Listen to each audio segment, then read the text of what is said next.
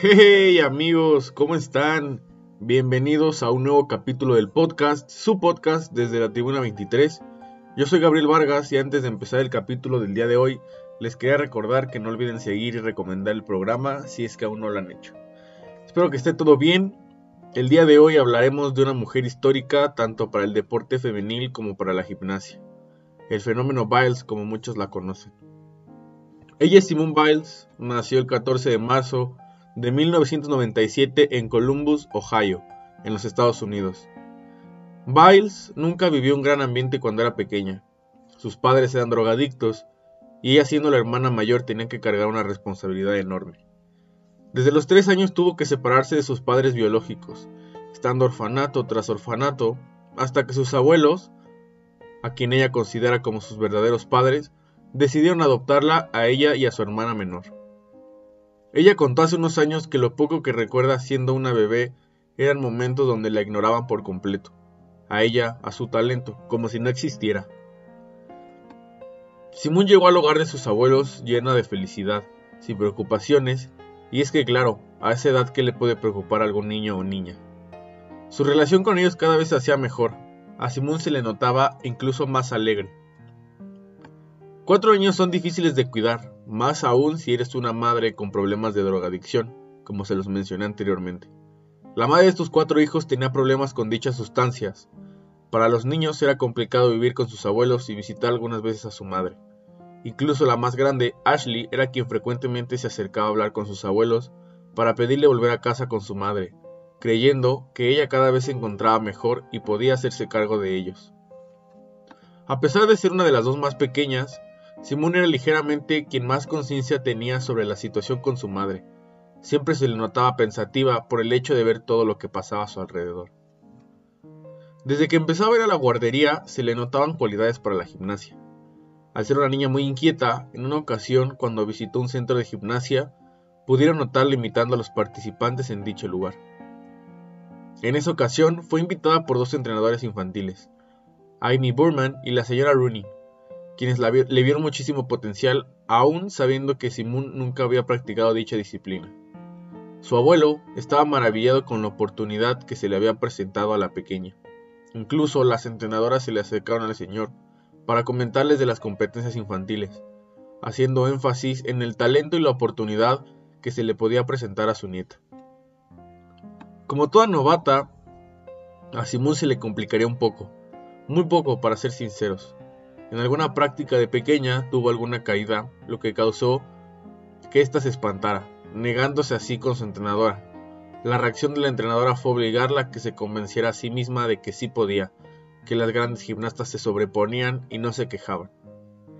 En una ocasión posterior a ese momento de convencimiento por parte de Biles, al terminar una práctica, le prometería a su abuelo que se convertiría en una buena gimnasta. La gimnasia se volvió una pasión, incluso más que eso para Simón. Conforme llegaban las competencias infantiles, las medallas y los podios, se podía apreciar una increíble mejora en su técnica, en su estilo y muchas más cosas. Simón ya con más experiencia y siendo una joven gimnasta cada vez con más trayectoria, sabía cuál era su meta, poder ser elegida para representar a su país a nivel nacional y ser dirigida o entrenada por su heroína, la coordinadora de gimnasia artística de los Estados Unidos, la rumana Marta Caroli, una mujer completamente leyenda en esta disciplina, donde bajo su tutela han estado grandes gimnastas, por mencionar a las históricas Nadia Comaneci, Emilia Berle, Teodora Unuranu, entre muchas otras. Pero desafortunadamente no todo era bueno para Simón. Conforme fue creciendo, llegó a recibir varias burlas de gente muy estúpida haciendo énfasis en sus brazos, mencionándole que eran muy grandes o muy fuertes, estereotipos completamente fuera de lugar y sin sentido. Para Simón, la gimnasia era una actividad de tiempo completo.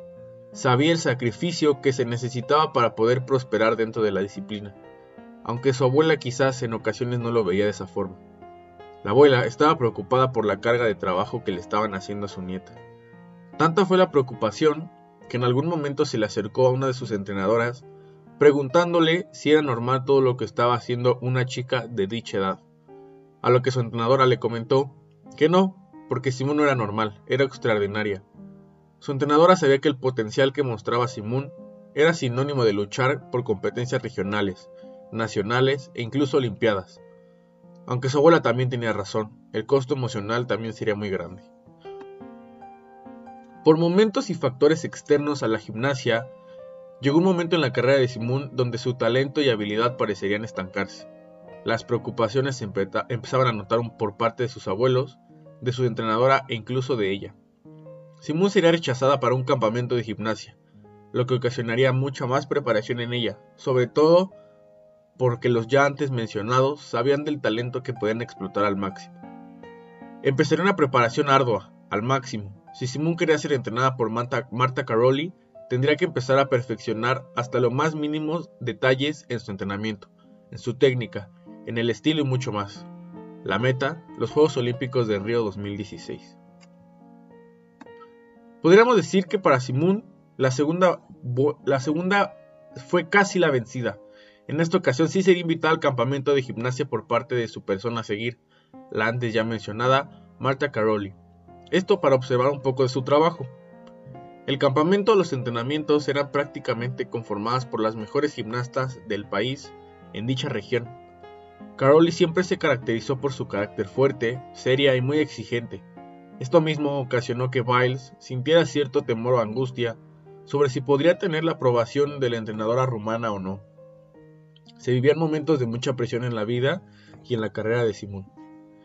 Llegaría el año 2011, momento donde la vida de Simón comenzaría a tornarse más competitiva.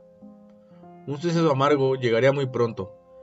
No volvería a ser elegida para poder participar y representar a su país bajo el mandato de la entrenadora Marta, aclarando esta misma que era por la forma en la que Simón no escuchaba a sus entrenadoras o superiores. Una etapa muy dura para Biles, pero esto no, no impidió que recibiera un gran consejo que le ayudaría a entender mucho a pesar de que ella pensaba en rendirse. Estás muy cerca como para rendirte. Toma el fracaso como aprendizaje y aférrate a ello, fue lo que le aconsejaron. La mentalidad de la gimnasta tomaría un giro completamente de 360 grados, para bien. Su entrenadora ligeramente sacada de onda se preguntaba por qué ahora Simón estaba practicando mucho más. La razón era sencilla. Ella quería quedar seleccionada por la entrenadora Marta. Y aunque todo parece ser color de rosa, no es así, y no lo fue. Nuevamente otra decisión difícil de elegir se le presentaría a Simón. Y es que claro, hay ocasiones donde el tiempo no da para tantas cosas a la vez, por más que uno lo desee de esa forma. Al entrenar horas extras, practicar y perfeccionar más tiempo dentro de la gimnasia, esto traería consecuencias, incluso no tan buenas como uno creería. La consecuencia para Simón sería cambiar de colegio. Al estar tantas horas entrenando, las horas de estudio se verían afectadas, y sus profesores no podrían permitirle faltar tanto tiempo a clases. A Biles le costaría bastante decidir. Ella quería una vida normal, como la de todo mundo, poder entrenar, pero también tener amigos, socializar, tener un novio, ver encuentros de otros deportes. Esto tendría que ser una decisión para un solo sueño. Y la mayor parte del tiempo es así, aunque comúnmente se nota más en la adolescencia, este tipo de decisiones se presentan prácticamente en toda la vida. Elegir una cosa sobre otra teniendo en cuenta tus prioridades, y aunque parezca que ahorita lo cuento de una manera sencilla, por supuesto que no lo es, jamás lo será, porque cada persona tiene un proceso distinto de asimilar las cosas, pero tampoco es imposible. Todo debe tener un balance y hay que saber encontrarlo. Tanto sacrificio, por supuesto, que tendrá una recompensa para el trabajo de Simón. Esta vez, la tercera sí fue la vencida y logró convencer a Caroli para poder ser seleccionada como representante de la selección nacional de gimnasia artística estadounidense en la parte nacional. Biles estaba lista para escuchar, pero no todo podía estar bien una vez más. Si bien Simón había sido elegida para cumplir uno de sus más grandes sueños, su otro sueño se estaría viendo derrumbado o estancado. Mientras ella veía cómo su mejor amiga se divertía en una vida universitaria, ella estaba entrenando. Dicho problema causaría muchas dudas en la cabeza de Biles. Al parecer, no estaba haciendo nada fácil, mucho menos siendo tan joven. Lo que su abuela le aconsejó era que dejara de mortificarse por situaciones que aún no sucedían. El hecho de que ella siempre diera lo mejor era suficiente. Su momento habría llegado, Su primera actuación había sido bastante buena, pero una caída causaría ciertas dudas sobre su trabajo. Se le vería un poco nerviosa, ansiosa y ligeramente presionada. Lo único que le faltaba a Biles era disciplina y enfoque en lo que realizaba. Simón ahora empezaría a trabajar en la parte mental. A partir de ese momento, las formas de ver las cosas de Simón cambiarían. Su actitud, su forma de ver las cosas, el cómo afrontar los malos momentos, entre muchas más. Esta vez sí, Vice lograría perfeccionar casi por completo, si no es que todo lo que hacía falta para ser considerada una de las mejores o incluso la mejor gimnasta. En 2013 empezaría a ser el boom de su carrera, y a partir de ahí se iría cuesta arriba en busca de cosechar más éxitos. Alabada por todo el mundo, incluyendo los jueces, Simón comenzaría a obtener distintos primeros lugares en diferentes competiciones. En el campeonato femenil de gimnasia artística vería su nombre en lo más alto. Para muchos, en ese momento ya era considerada la mejor gimnasta del mundo. Lo que no se había presentado a lo largo de su proceso como gimnasta, en 2014 se le presentaría.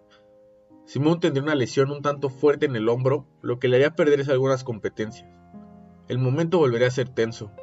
La espera para poder rehabilitarse sería largo y complicado pero el par de entrenadores que, querían que Biles estuviera recuperada al 100% para las futuras competencias, tanto individuales como por equipos.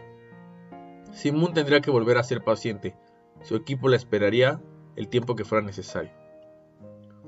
Simón volvería, y volvería mejor que nunca, dejando atrás la lesión del hombro. Su reaparición fue estelar. Pruebas individuales y por equipos, donde comandó a sus compañeras hacia el primer lugar Debido a sus enormes actuaciones, ya se empezaba a tocar el tema respecto a los Juegos Olímpicos. La fama empezaría a llegar cada vez más en la vida de Biles. Si creían que las decisiones habían terminado, no fue así. Llegaría el momento para Simón de elegir, de elegir entrenar en alguna universidad de la NCAA en Estados Unidos o convertirse en atleta profesional y viajar por todo el mundo, en concreto los Juegos Olímpicos. Una decisión dura de tomar, pero que después de otro consejo convencería a Simón de elegir convertirse en una pro de la gimnasia. Difícil decisión, pero sabiendo el riesgo que, que, contaría tomar todo esto. Valdría la pena. Dejar a sus amigas sería el riesgo de Biles, que incluso ella tendría que tomar. Al convertirse en un atleta pro, nosotros sabemos que es momento de estar expuestos a la prensa. Comentarios buenos, malos, presión por parte de algunos respecto al talento de cada quien, y con Biles no fue la excepción.